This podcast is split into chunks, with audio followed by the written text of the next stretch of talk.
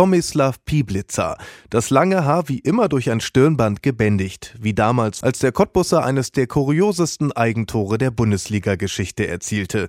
ARD-Reporter Holger Gersker erinnert sich an die Bogenlampe und Pieblitzers Vollendung mit dem Kopf. Und in dem Augenblick hat er diese merkwürdige Rückwärtsbewegung gemacht und deswegen vom Hinterkopf ins Tor zum 3 zu 3. Es gab eigentlich nie wirklich eine Aufklärung. Er muss ganz einfach geträumt haben an diesem Nachmittag in der 87. Minute. Das unglaubliche Eigentor machte Pieblitzer zur Kultfigur.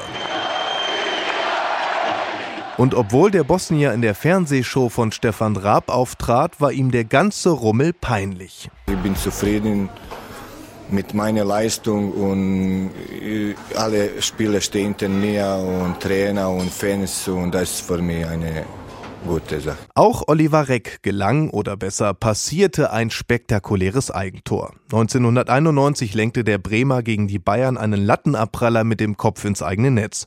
Es war nicht die einzige unglückliche Aktion des einmaligen Nationalspielers. Reck bekam den gemeinen Spitznamen Pannen-Olli verpasst. Vom Torschützen zum Torwart-Trottel in nur einer Minute. Das schaffte Jörg Butt. April 2004. Leverkusen spielt auf Schalke und Elfmeterspezialist Butt tritt an den Punkt. Torhüter gegen Torhüter. Butt gegen Heimeroth schießt und Tor! Butt trabt jubelnd zurück, klatscht mit jedem Leverkusener ab, der gerade zu haben ist und dann passiert es.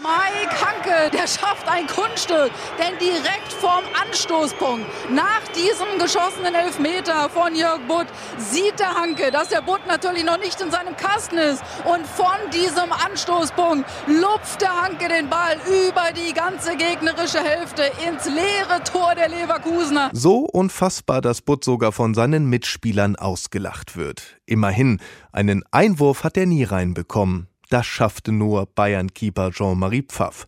Dem Bremer Uwe Reinders gelang der große Wurf und dem Belgier der legendäre Fehlgriff mit ganz eigener Interpretation. Ich muss ehrlich sagen, alle Tore, die ich reingekriegt habe, die waren unhaltbar. Ein paar Monate später legte Jürgen Pahl noch einen drauf. Der Frankfurter buxierte sich den Ball beim Abwurf selbst in den Kasten.